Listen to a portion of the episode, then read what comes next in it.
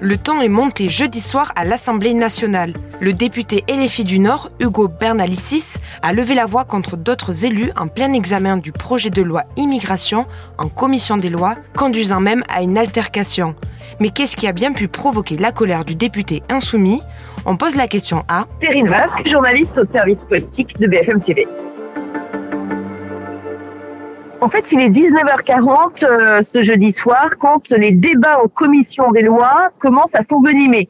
On est au quatrième jour des débats sur la loi immigration en commission des lois, texte très important pour le gouvernement. Les débats se passaient plutôt bien jusque-là, sauf qu'hier, eh bien, au même moment, il y avait un texte insoumis soutenu par Daniel Obono qui passait dans l'hémicycle de l'Assemblée nationale.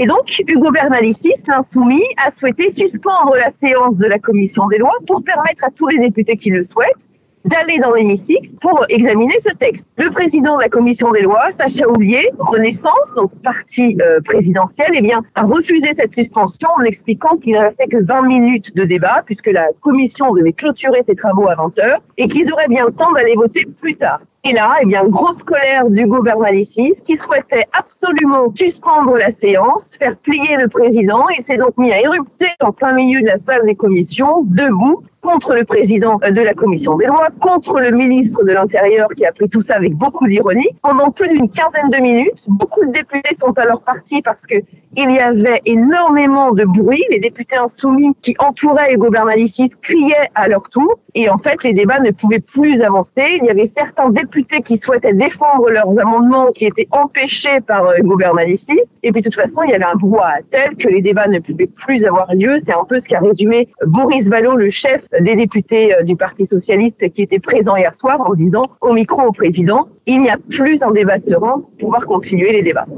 Et est-ce que ce genre d'altercation arrive régulièrement à l'Assemblée? Non, non. Puis alors surtout pas en commission. Souvent dans l'hémicycle, c'est vrai que les députés aiment bien faire un petit peu le cirque. C'est un terme péjoratif, mais parce que parfois c'est un petit peu pour la galerie, c'est un théâtre l'hémicycle. Hein, donc euh, on, y va fort, on, on s'invective de manière très virulente, notamment pour euh, que les vidéos puissent circuler sur les sur les réseaux sociaux on a plus l'habitude en hémicycle, mais en commission, c'est assez rare, c'est moins suivi par le public, c'est plus consensuel. D'ailleurs, la preuve, les débats se plutôt bien jusqu'ici en commission, pourtant sur un texte assez éruptif hein, du côté des oppositions. Et puis là, eh bien d'un coup, cette colère est puis assez inexpliquée parce qu'en réalité, il ne restait qu'une vingtaine de minutes. Les députés insoumis euh, sur ce texte d'immigration, ils pèsent pas grand-chose, leurs amendements sont systématiquement rejetés, etc. Hugo Bernalicis aurait pu aller dans l'hémicycle pour les 20 dernières minutes s'il souhaitait euh, défendre le texte de Daniel Obono, ce, que l'on comprend. Euh, mais cette colère très éruptive, elle est assez rare, fort heureusement quand même, parce que ça donne pas une bonne image. Et puis surtout,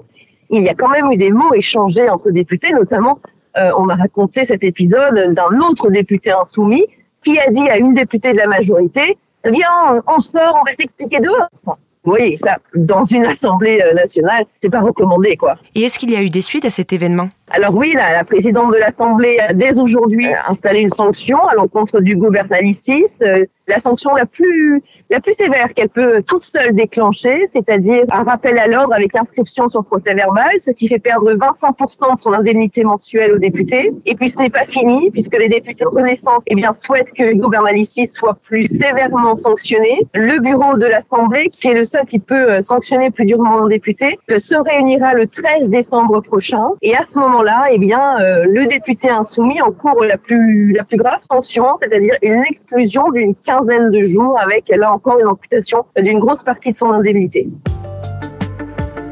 Merci d'avoir écouté la question info. Tous les jours, une nouvelle question et de nouvelles réponses. Vous pouvez retrouver tous nos épisodes sur bfmtv.com et l'ensemble des plateformes d'écoute.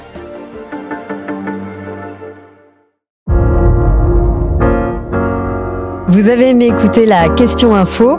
Alors découvrez le titre à la une, le nouveau podcast quotidien de BFM TV. Les grands récits de l'actualité, des témoignages intimes, c'est tous les soirs sur vos plateformes préférées. À bientôt